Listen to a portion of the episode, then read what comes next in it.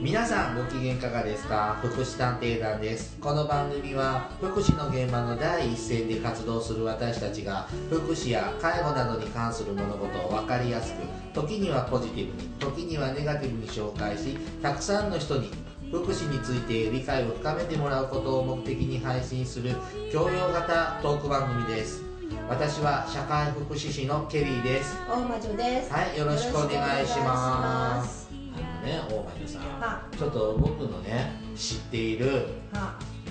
ケアマネージャーさんがほ独立開業したんですってへえそして開業した途端ほ依頼っていうのう。そまのあプランかケアプランを作ってという依はい頼が殺到しててすごいね。人手不足なんですほう。うっん。てでケリーさんの名前だけでいいのそでれダメ。貸してって言ってきたのよそれダメダメダメダメダメダメダメダメ。でそうそういうところはダメです。でしょダメです。でしょダメだよその人誰？ダメ言ったらここで。ちょっとあ後でね後でね 後ででねもう忙しくてで、はいケリーさんは名前を貸してくれるだけでいいのでダメ他のやりたい仕事やってくれてたらいいからってダメダメダメダメでしょダメダメダメ。でそれを他言っねたかもうあのうちわみたいなとこで言ってるから黙っているやうけちどはでもね言っちゃダメ。でうちはでも言ってる人見たことない。でまあそれで僕の直接の親しい人じゃないんでうん。うんまあ、感染僕的にはそんなになんでああなたにそんなことしたらなしてあげなきゃいけないのって思うし、はうん僕もそれの言うそういうのいそそうあの言うの嫌いなので、い。ええ。うん、うんもう嫌だよ結構ですね大体僕あのケアマネ貸すージことャでーきないじゃない。のうんあの更新をしてそのないの前にで貸すことができません。更新ができないの私貸せるでよ。いくらで貸してくれ貸したらえいくらもらえるのかな。ちょっと聞いておいて。うん、なんかいっぱい出すよってこう聞いておいて言うんですけど五十万だな月。でちょっと嫌だなって思って、その話は僕は入らず流してたんですけどちょよっかった人いた？とねいないでしょ。ああそのその時の飲み会ではいなかったよでこれっいやでも私ねあのすみませんずっとケアマネ業界にいたけど、初めて聞いたそういうそうあのケアマネさんいないん勤めてくれないはもう今でもあるて、よ、今でもいつでもね、だけど初めて聞いた名前貸してくれって聞いたの、あーっとね介護保険始まって18年、うん私は初めて伺いましたけどまあふざけてねまあまあふっざけてて言っていうような話はあるんですけどかないやもう忙しくて忙しくてもう次から次にお客さんが来るからって言って、まあ、それはいいことじゃないですかで自そ分でやればいいじゃんうんでそその町で、まあ、そんなにケアプランのニーズが追いついてないのかしらとも思うしあのこの町じゃない僕たちの町じゃないから、はいはい知らないんだけれど、うん、できで深い深くも聞かなかったんだけどなんでそんなに繁盛してんだったらちゃんと育成して育ててあげればいいじゃんとも思うし。うんそうそうかあのすごい18年間あのいろんな悪徳ケアマネージャーに会って驚きましたがこんなそれ初めてです儲かって仕方ないんだってえもう分からないよケアマネなんてだから悪いことしてるんだよなんかあなんか分かってないんじゃないのかなーそんな気がしますまあいいけど別に関係ないけどうんあのちょっと僕はその話を聞いてますますちょっと距離を置こうとちょっと正直心のまあそうい中うで人はずっと思っ付き合てうしとまうはいあのなんか友達にもらうと嫌うん嫌ですあらねでもちょっとねあのあの儲かってる介護事業事業者ほど怪しいものはそうそうそうないよねそうそう外国人が儲からないもんだと思ってるから私もそういやだ普通に生きてはいけるんだけどうんそもし儲のかってウハウハして例えば左うちわでなんかこう会社に乗っててねようなあ私会社だったわまあそれ趣趣味の 話とうん金持ちになっちゃってあのリッチリッチマンになっちゃうのはまた違うじゃないあそうで会社じゃなくてあのケリーさん家前にあるあの高級国内国産高級車みたいに乗るようなのは介護保険聞いやてる人も分かんないようなあ話そうをしてもあれですけど、はいちょっとそんなのがあってえーってちょっと思ったのやっぱ、嫌悪感を持つのはおかしくないですよねえ私もあんまり好きじゃない、そういう人が18年ね、まあ、介護保険始まってから私今いろんなケアマネさん見てるしいまだにケアマネやらないって電話はあるうんよやらないって電話はあるけどう名義化してっていう電話は一本も私のところには来ないなまあふざけていったとちょっとと思思いいたいけどなでもそれが許されるえーっていうか許される仕組みじゃないけどなもう今や介護保険ってまあでもね、世間知らずなのかなまあいいやうん、別に関係ないし多分まあケアケアマネ用しかやってない私のところにね月50万ぐらいだったら考えるううんん分かっ出していきそうな気がするたでも50万はもらあのだ分かってるって儲かもってらえるないけど でも儲かってるんだよね別に他のこともやってるみたいだからさ何それそのほらケアマネージャーの更新研修とかの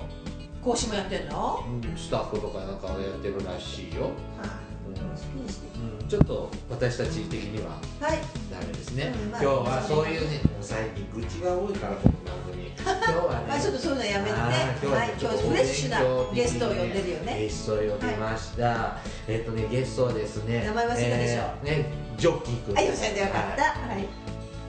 はい、こんにちは、ジョッキーです。よろしくお願いします。えー久々に若い子が本当だね 来ましたね昭和です、昭和。一応。あそうなの私たち私200年前だから何時代大魔女さん200歳なんです200歳ですね。ケリーさんは17歳でまあご一緒平成生まれだね21世紀っ子ですねはいはちょっと古いね昭和じゃねうんあの前回のね、あのー国前回あの国民健康保険の話した時に、 はいあのーちょっと喋ってたあのベーシックインカムはいはいはいについて詳しい人あっさり捕まったのであらすごい来ベてもらっちゃったんーでシすックインカムって何でそれを本編でいろいろとあー私たちは今はい回は学んでいきましょう、はいリスナーの方もちょっとベーシックインカムって何かなっていうのをねちょっと,、えー、と聞いてみてください、はじいゃあね本編でお話ししていきますねよろしくお願いしますお願いします。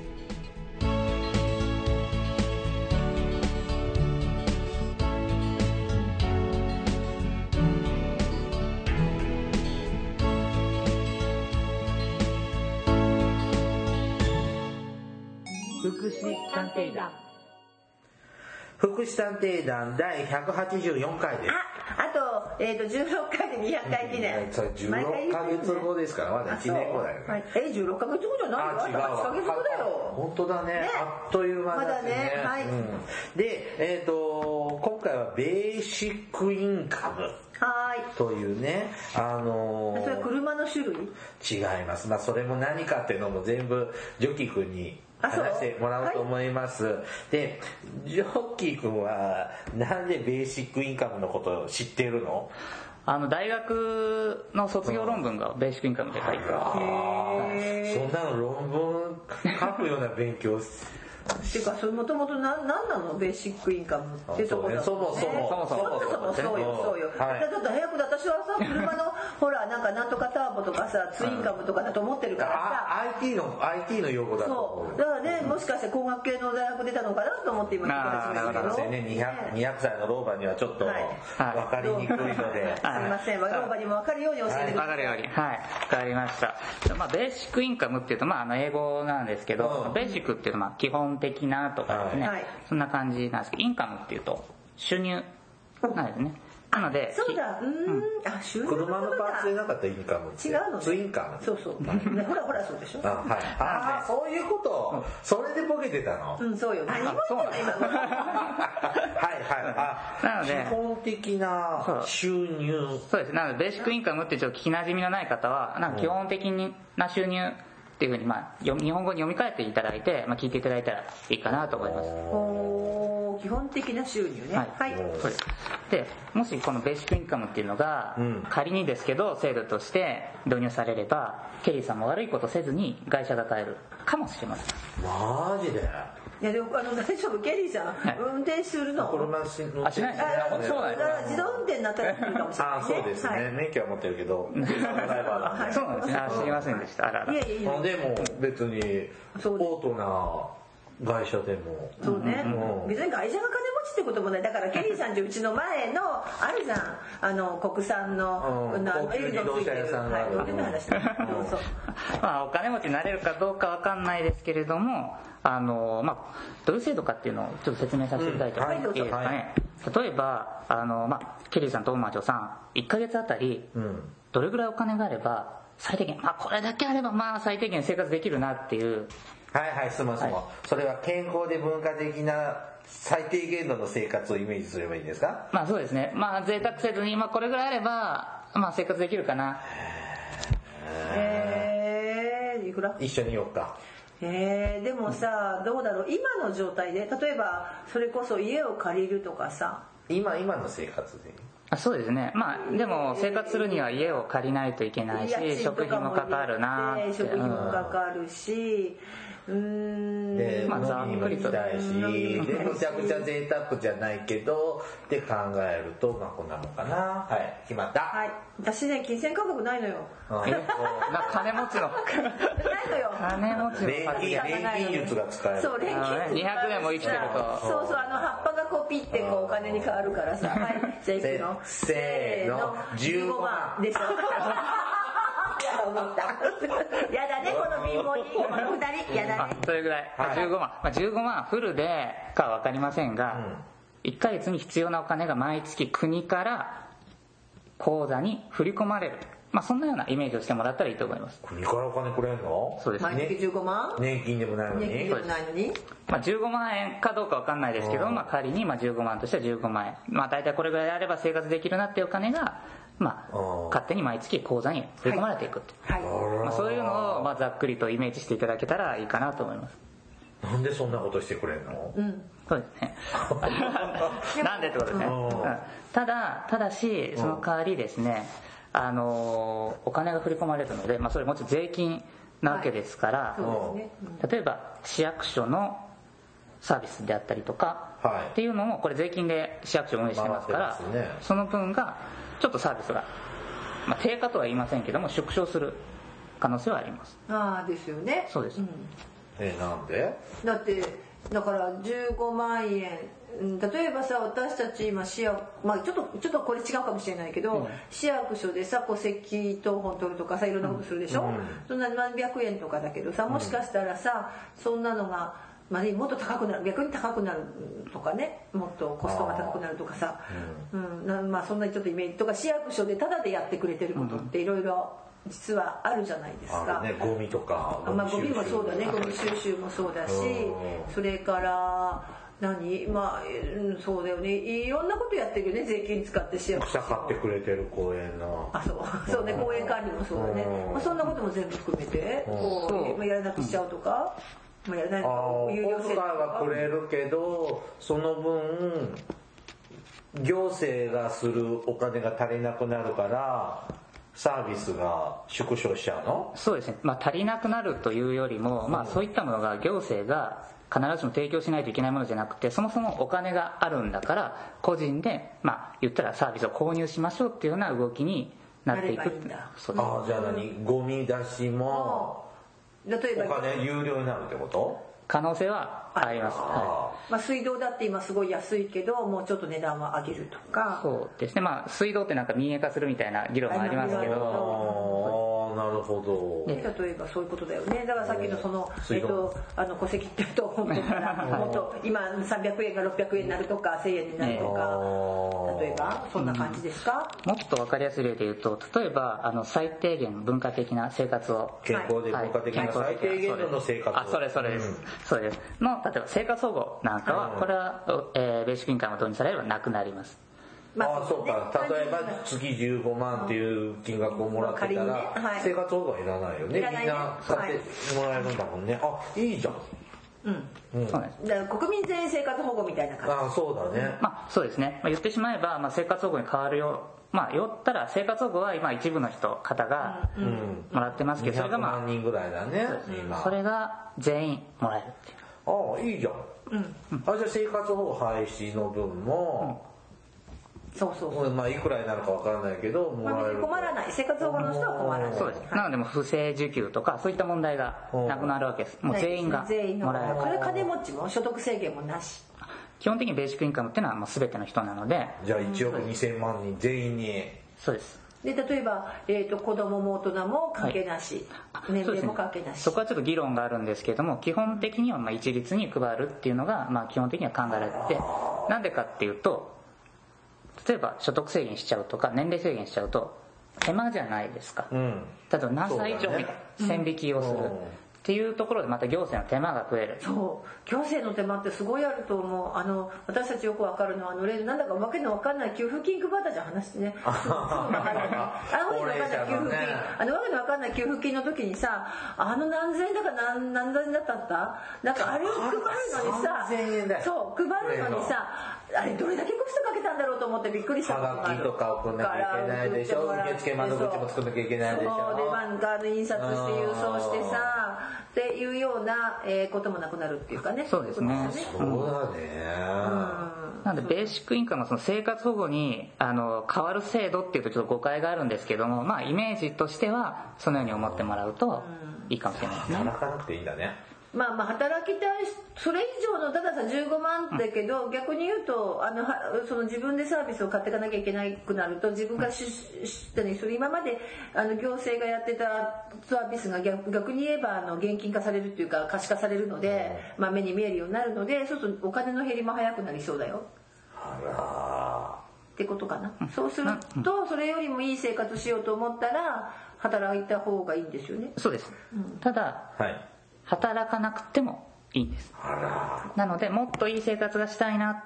とかいう方は働いていただいたりおうただもう僕15万円でいいよっていう人は働かなくてもいいあじゃあ逆に夢を追い続けてもいいわけだまあそうね漫画家になりたいっていうずっと絵を描いてる人でもいいし画家をやってもいいしなんか研究とかやってもいいまあ研究ねあのそういうのできるわけですそうねですおっしゃる通りですねでそもそも誰がこんなこと言い出したのこれですね、まあ、そもそもっていう多分あの何百年ぐらいの、まあ、歴史があると言わそんなのあれるてんでいすてかそうなんです例えばあのあのケインズなんかも言あっていたケイりとンかズ方経式済学でなんかあったあとはジョン・スチュアート・ミルとかもあ知っのてる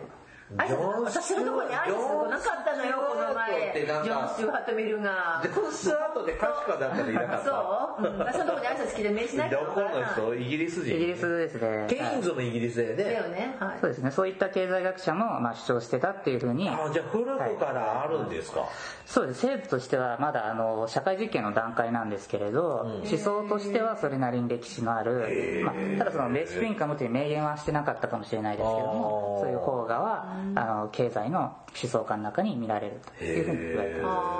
ーそれと資本主義とか共産主義とかそういう経済の出てきたのって数百年ぐらい前ぐらいうんうんとよくわかんなそうですねあの産 業革命の頃ぐらいからですよそうですねね経あ済ののなんい、うん、てそうそうですね、まあ、例えばアダム・スミスああ習ったアダム・スミスあの辺りからっていうふうに思っていただけると。あでそんな昔からあって、じゃあ今頃なんでこんな形ベーシックインカムっていうものが生まれてくるの、まずですね、ベーシックインカムなんですけど、さっき言っていただいたように、あの、働いてもいいし、働かなくてもいい。うんはいえーっていうことなんですけど例えば研究に没頭したい人はもう15万円でいいよと、んいうことは選択肢がこう増えるわけですよね、はい例えば今まではいはいはは生活しないといけないから研究の道を諦めるとか漫画家になる道を諦めたりした人がいたかもしれないけど15万円あれば最低限生活できるんわけだから、じゃあ夢を追いかけようとか、えーできるわけですなので今例えば堀エモ門はいはいいはい堀江貴文さんなんかも実はベーシックインカムをこう導入しようよみたいなことを言ってる本当なのでそういわゆるそのネオリベとかですね言われてるような方々にも受けがいいそれは個人の自由を拡大しうるあなる制ほ度どだねかはらいなはんいででもそのね最初アダム・スミスだとかケインズとかって、まあ、昔の経済学者とかそういった経済の哲学家なのかな経済ねそういう思想家なんかも一産始めたけどんなんだろうあのそんなことを考えたのはななんでなんだろうなと思ったのその人たちがその時代にそのベーシックインカムそのとは産言業えないん革ですけ命どの時も。代の頃だよね、で私たちはさ産業革命の時にあのそれこそ福祉のスタートじゃないですか産業革命でほら産業革命で、えー、と農村地域から、えーたくさんの人たちが工場に働きに来ました、その工場で働いてる人たちは働いてるうちは良かったけれども、都市都市生活者になるわけですよね、都市労働者になって賃金労働者になっちそゃううねそうそうでそれがこうほら働いて病気とかになって、まあ、しとかね怪我して障害とかになると働けなくなってそれがスラムに集まって、でそこにあのなんだっけ えっとセトルメント活動とそうそうそうそかうさねそういう話になってくわけじゃない福祉って。でそのとこのそのどの、まあ、そういうような福祉の流れっていうのはずっとが学んでくるわけだけど、そのどどこに今の話が絡むんだろうと思ったんですなるほど逆に。まあ、そもそもですねあの福祉国家と言われてるようなものはそもそも、えーっと福祉の、まあまあ、施しというか助けを受けれる人とはい受けれない人を分けて、まあねではいそうはい例えば障害があるとか高齢とか子供、はいそういう人は保護しましょう、うんただ働ける人は働きましょう。働きましょうそうだねそのイギリスにもう本当に今の日本でいう生活保護のご先祖様みたいなエリザベスはいエ給リザ品ベ法ス給品とかはい新給品法とかっていうのがあってでそういうのを見ていると労働不能貧民は保護するの。だからまずそこでこうさっきのさ年齢で分ける話だけどうんとにかくこう選別がまず2つかな働ける人は労役所みたいなところに連れられてあーあったね働かされるみたいなのってのがあったんだ日本もそんなんだよね戦前の生活保護って働けない人が前提の対保護の対象だったんだよね給日本の給品法もねうんなので、まあ、例えばベーシックインカム的なあの考えが出てきたのは、まあ、そもそも分けれないんじゃないのっていう疑いああなるほどねがあってその中でじゃあ多くの人を、まあ、助けられるといったらおかしいですけどもためにどうしたらいいんだろうって知恵を絞ってきた中で、まあ、ベーシックインカムのようなものがまあ考えられた、まあ、一部のし思想家かもしれないですけどそういうのもあったとでそれがまあ細々と、まあ、現代まで、えーまずっとくすぶって生きてたあ、そうですねそれは、えー例えば本を書いた人がいるだとか研究をしていた人がいるっていうような感じなんですかそれとも例えばベーシックインカム学会があるとかあなんですね、ベーシックインカムっていうふうに大々的に言われてきたのは多分あの、ここ何十年とかですあねー、だと思います。はい。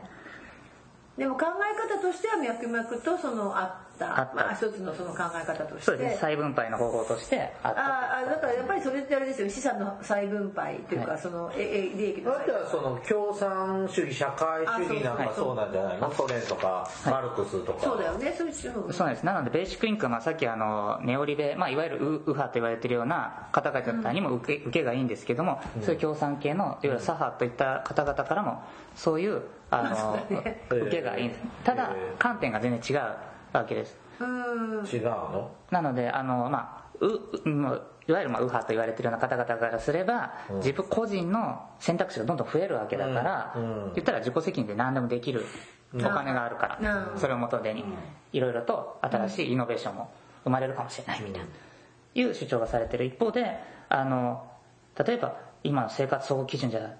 全然足りないんじゃないかとか、うんこう即率が低いのにって言ったような方々からすれば全員に配られるわけだから、あ問題解決するじゃんっていうのはね、あーはいはいまあ、な平ので等性というかね平等だよねっていうなので全くふ普段は主張が相反するというか合わない人たちでもベーシックインカムっていうのは実は議論の訴状にの乗りうる、まあ、そういう制度へえただ観点は全然違うなるほど今ちょっと補足率って言葉出たけどこれはまあ生活保護を受けられる人受けられる状態で実際に生活保護を受けてる状態の人が受けてる人が何パーセントぐらいいるかなっていうのを補足率って言って日本は案外低いんですよね、はい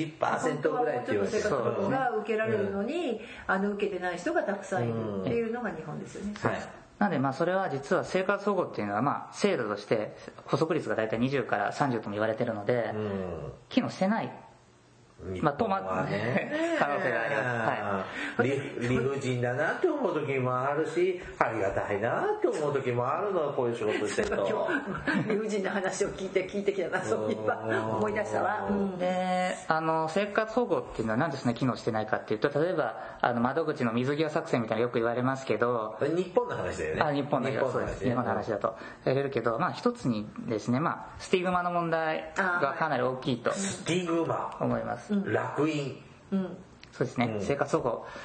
まあ、言言っと生活保護なんて受けてしまってっていうのは恥辱を感じたりとか引け目を感じてしまうのは、まあ、そういうスティグマ、まあうん、あの人は生活保護だっていうのはまあ言われるのは、まあ烙印をされてバレちゃうのも嫌だし自分も傷なんかみっともないいろいろまあ人も傷つきますよねっていうまあ、確かにそれって都市部と過疎地域だと都市部の方が生活を受けてる割合が多いんだってねまあそれはそうですよでね過疎地域はい割合過疎地域はやっぱ少ないんだってってだっいてうのはあの生活保護になるとさあの受給する前にほらあの親族とかにね、はいまあほらねあなた支援ができますかとかって言ってさ、実際あの本当は生活保護レベルなんだけれどももうそんな恥ずかしいことはしないでくれ、そうです親族のっていう話で、うんはいえー止められたりとかね、うんするケースはありますそうねですね、はいただあのベーシックインカムは全ての人個人に支払われることですかあーら例えばこの人は水道が例えば僕たちはお水飲む時にはいあー水なんか飲んでしまってって思わないわないですね例えばうんゴミ回収来た時に、うんあーゴミ回収してもらってって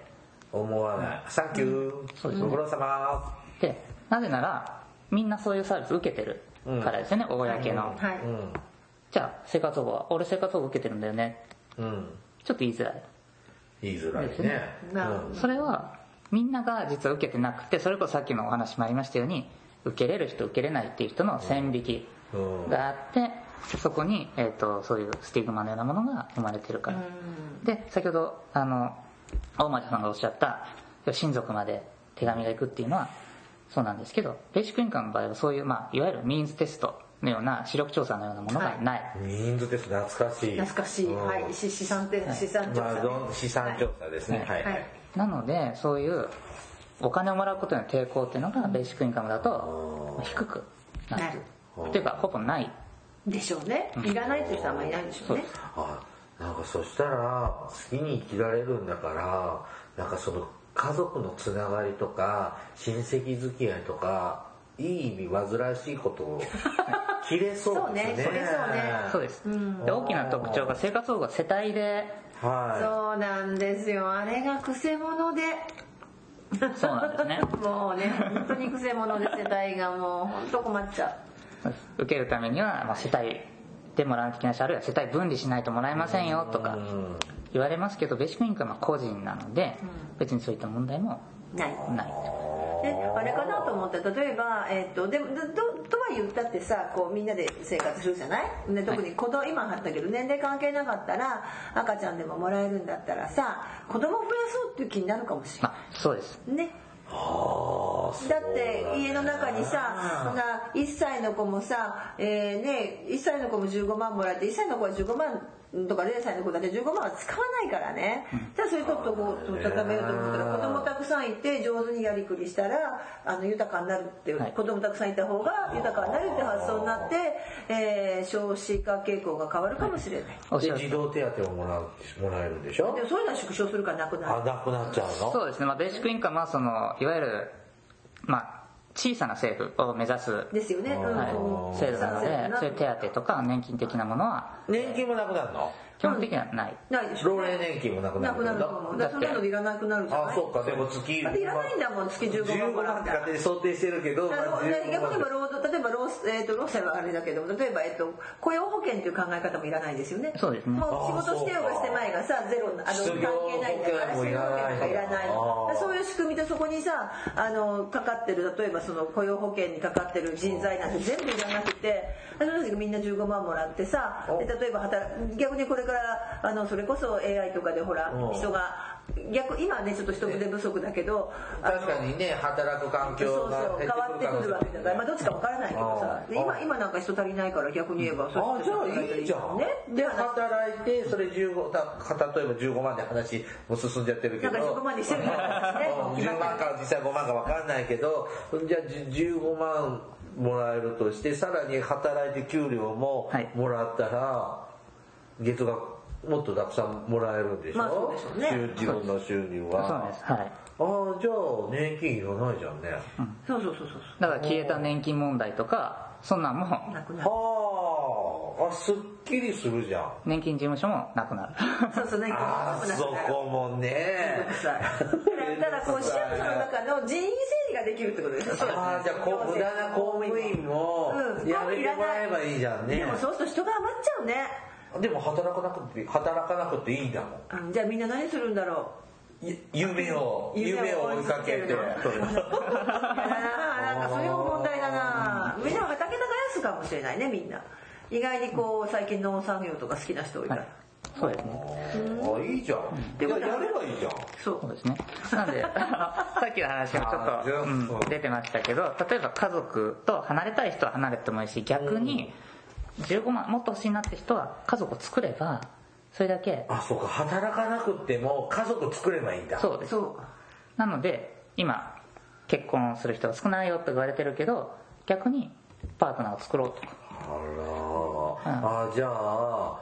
その保育所とかも探さなくても働かなくていいんだからその期間はそうそう自分で見ればいい、もう納得できるまで育児専念しても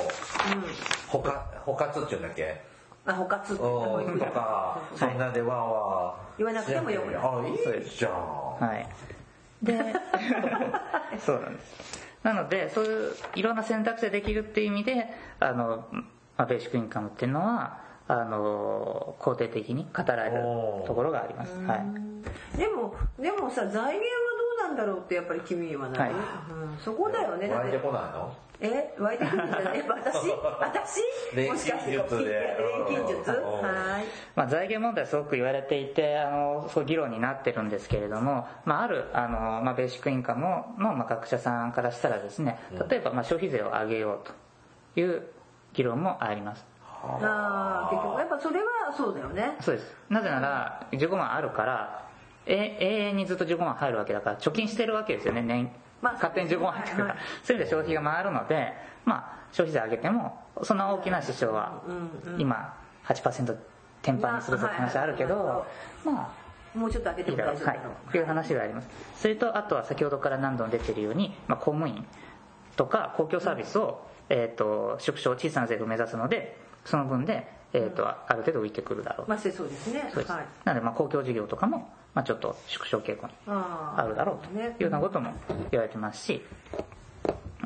なので、まあ、財源問題は なかなか難しくってなんか思考実験でしかないんですけれども、なのでベーシックインカムの議論の、まあ、弱点というか、あのデメリットとしてはそういう財源問題どうしても、ですよねはい、逃げられなくってでしかもじゃあ具体的にどうなんだっていうといやちょっとやってみないと分かんないよねみたいなとこが正直あると。代わりにさ僕たち15万15万って言ってるじゃん、でもしさ一月さ15万本当にさもらえるようになるとするじゃん、じゃあ国民が1億2000万人いるんでしょあだから15万円かける1億2000万人ってことでうん計算できないけ今ね電卓で数字出なかった の桁が多すぎて、で1億2000万でしょいくらになるのこれそれはほらあのジョッキーさんに計算してもらってはいでそれが月々15万でしょかける12でしょだからね15万かける年間12ヶ月かける1億2000万でしょ、私の計算はできませんどうやって出すのこれねたくさんいやただから15万あ間違えた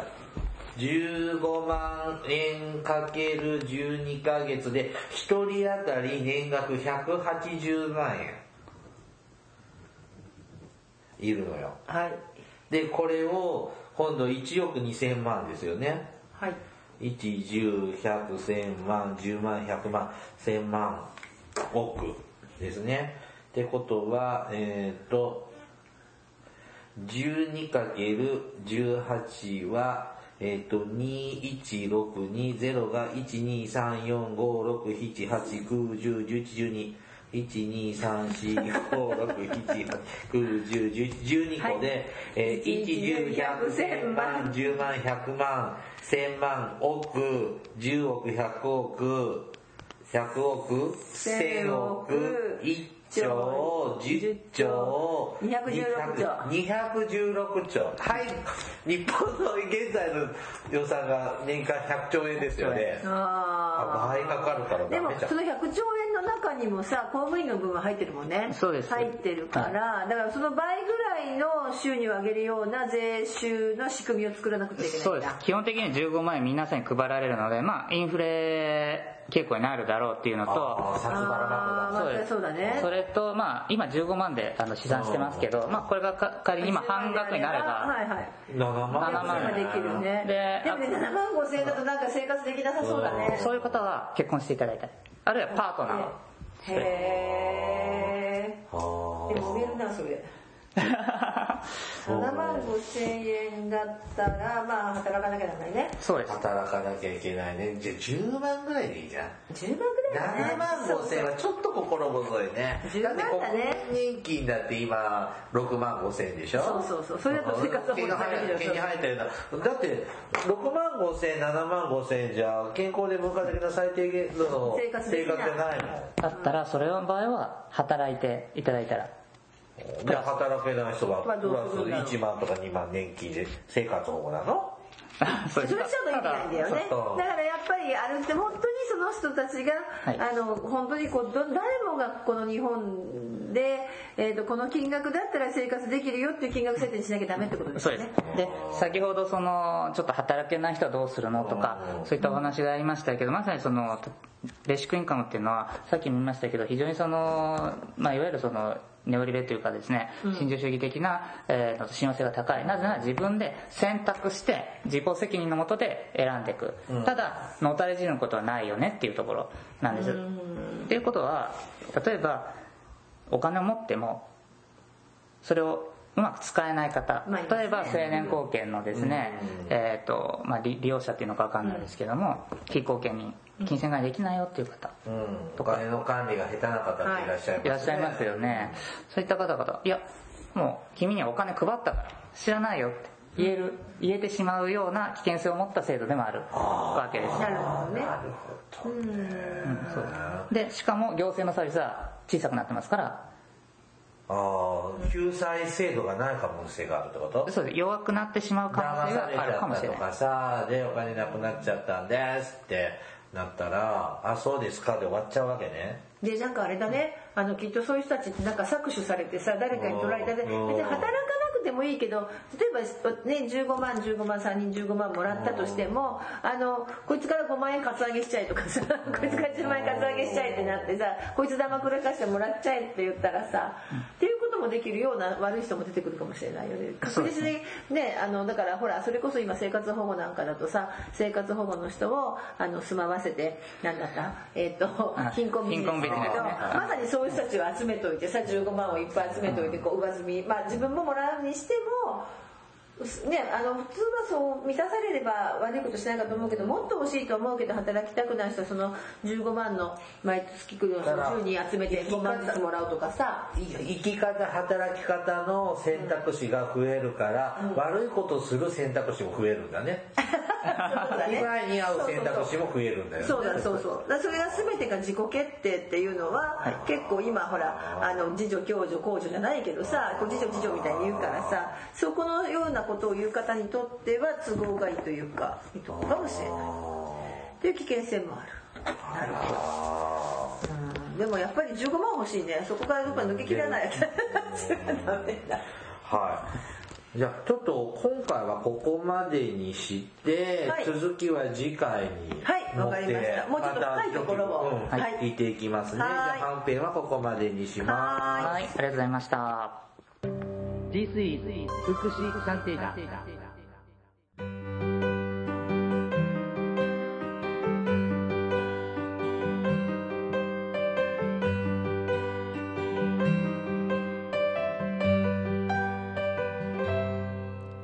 エンディングですはい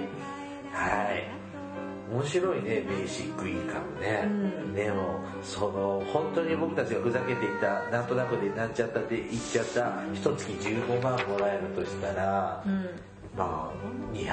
兆円でもでもやっぱりさあの中途半端な金額だとなんかちょっと日本の意味のねベーシックインカムにならないのかなと思って、うん、思った10でその中でも10万でもさち私15万じゃダメっていう人絶対いるよ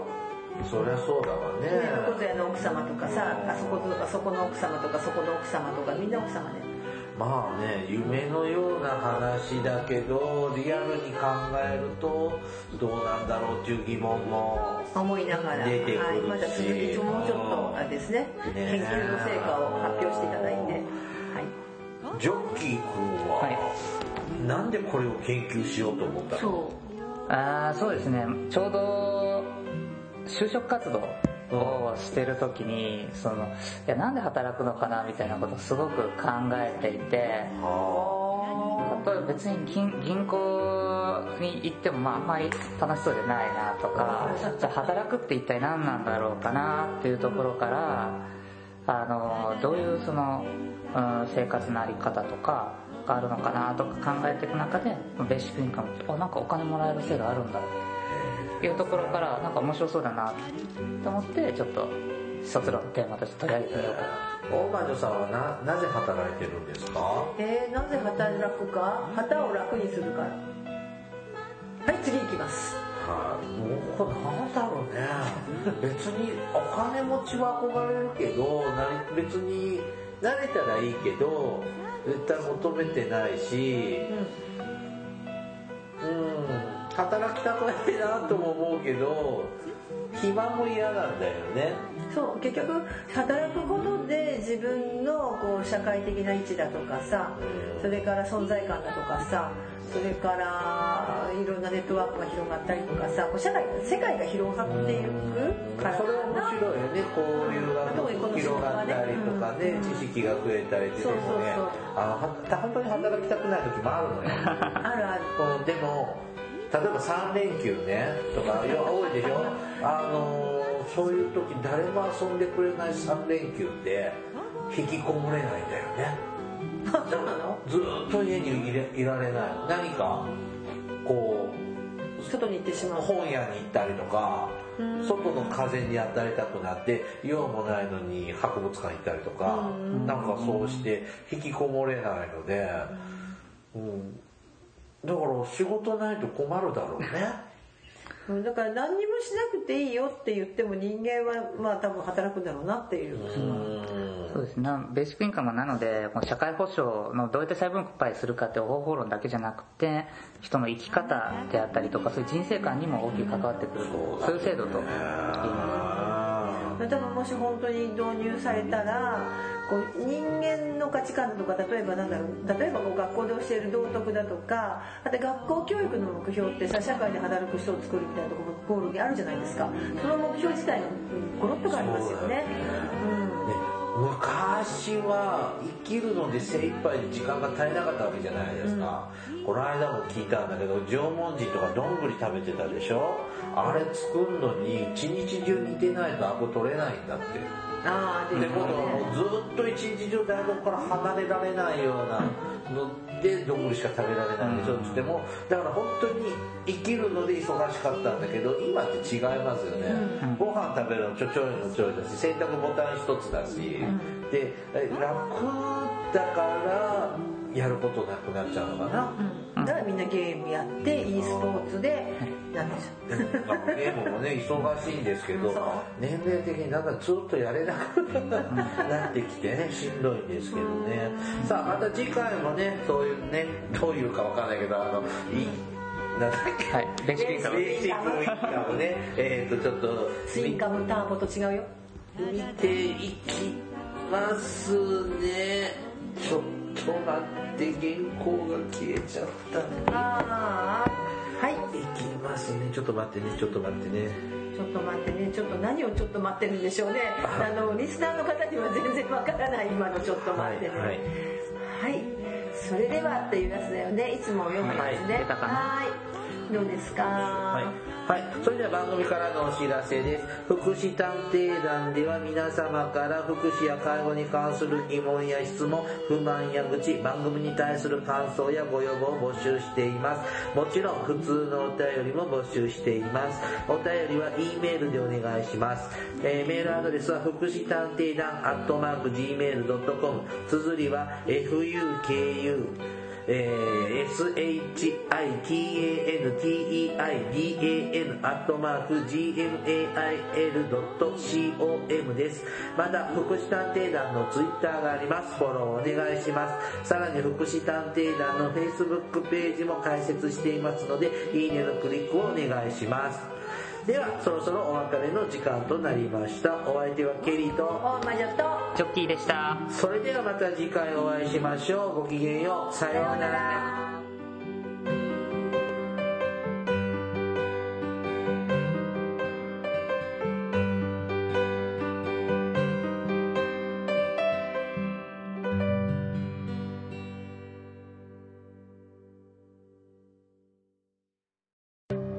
This is Fukushi Kandendan. 愛をなくさ Hi everybody, how are you doing? This program is educational type talk show distributed for the purpose that we who work in the front of welfare, introducing about welfare things and care, etc. This program sometimes for negativity and sometimes for positivity, also intelligibly for getting deeper understanding about welfare for many people.